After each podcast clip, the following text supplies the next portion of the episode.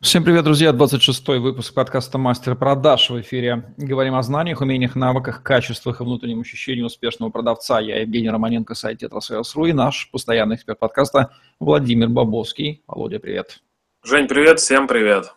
Владимир Бобовский, специалист по продажам и систематизации бизнес-процессов с более чем 12-летним опытом, бизнес-тренер, независимый консультант по организационному развитию бизнеса, решению сложных вопросов и бизнес-проблем, собственник компании B2B Consulting, директор представительства в Северо-Западном федеральном округе российского IT-интегратора.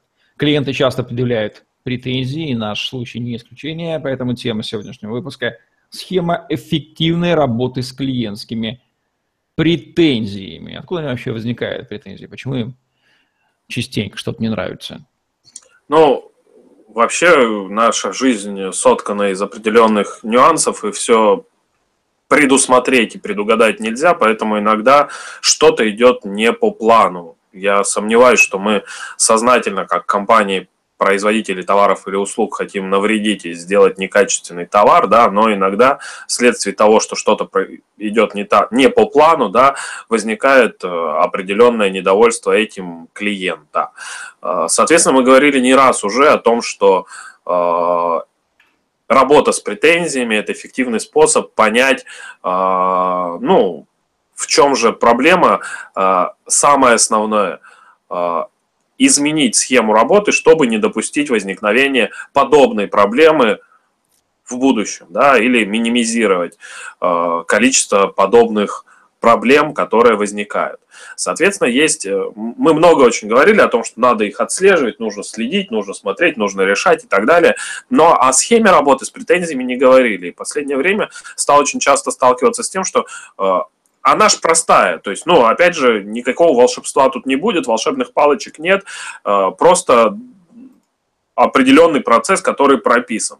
Э, я почему о нем буду говорить? Потому что э, зачастую люди, которые, вот, к которым я прихожу на консультацию, говорят, слушайте, вы постоянно говорите про претензии. Да все мы понимаем, все, вот они нам поступают.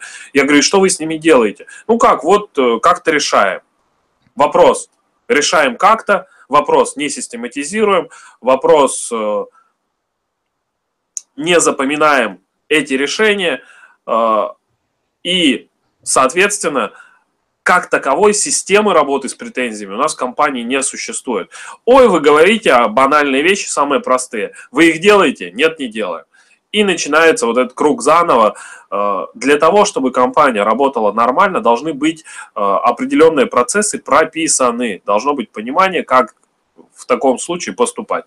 Так вот, э, способ эффективной работы с претензиями, ничего волшебного не будет, просто прописанный процесс. Первое, значит, первым шагом является поступление претензий, да, то есть претензия поступила, э, мы ее должны зафиксировать.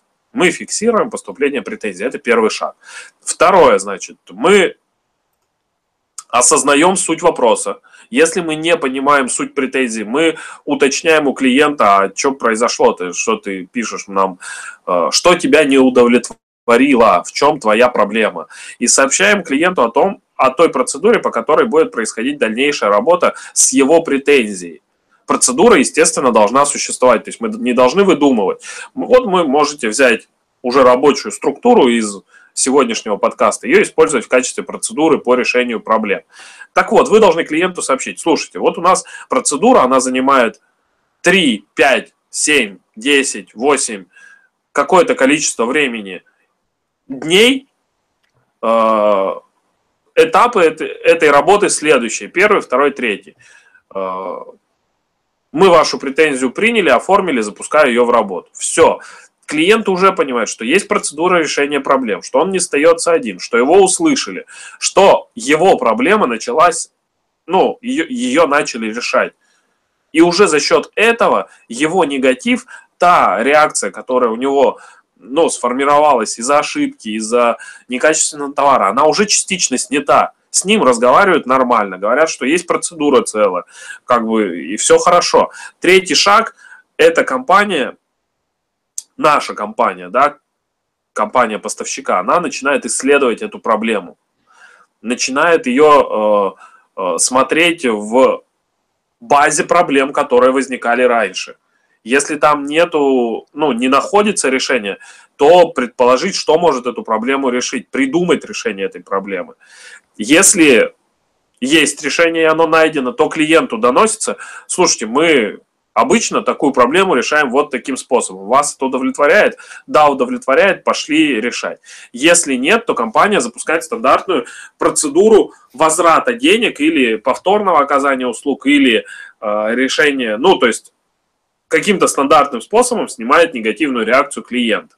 То есть, да, товар мы вам продали некачественный, получите, пожалуйста, обратно деньги, которые вы заплатили. Или давайте мы повторно окажем ту услугу, и результат, уверенный, будет другим. Да? То есть есть какая-то стандартная процедура, которая решает любую проблему, ну вот таким способом. Далее, значит, э, компания решает проблему, э, то есть начинает э, совершать действия. Не просто рассказали, а начали уже действовать. Пятое, что нужно обязательно делать и что забывается, это компания документирует случай. То есть, первое – Э, причину претензии, из-за чего она возникла, источник, какие действия предприняты и чем все закончилось. Да, то есть вот эти шаги, они должны быть зафиксированы в базе. Почему? Для того, чтобы когда такие случаи возникают снова, можно было достаточно четко выяснять э, причины ну, возникшей ситуации. И использовать уже готовые решения. Далее, значит, следующее, следующий шаг – это анализ причин, которые вызвали недовольство клиента. То есть, что действительно являлось э, мотивом для написания претензии. Зачастую бывает, что претензия просто написана не из-за того, что оказана некачественная услуга или товар какой-то не такой, а что-то клиенту не понравилось, и он через эту претензию вам Э, говорит о своих недовольствах. Далее. Э, ну, опять же, все результаты фиксируются, да, и заносятся в CRM. И э, самое интересное, что э, вот эти результаты, они сообщаются не только клиенту, а они сообщаются всем участникам процесса. То есть, если, например, э, поступила претензия по товару, то а, результаты вот этого анализа да, должен узнать а, человек, который на производственной линии совершил ошибку.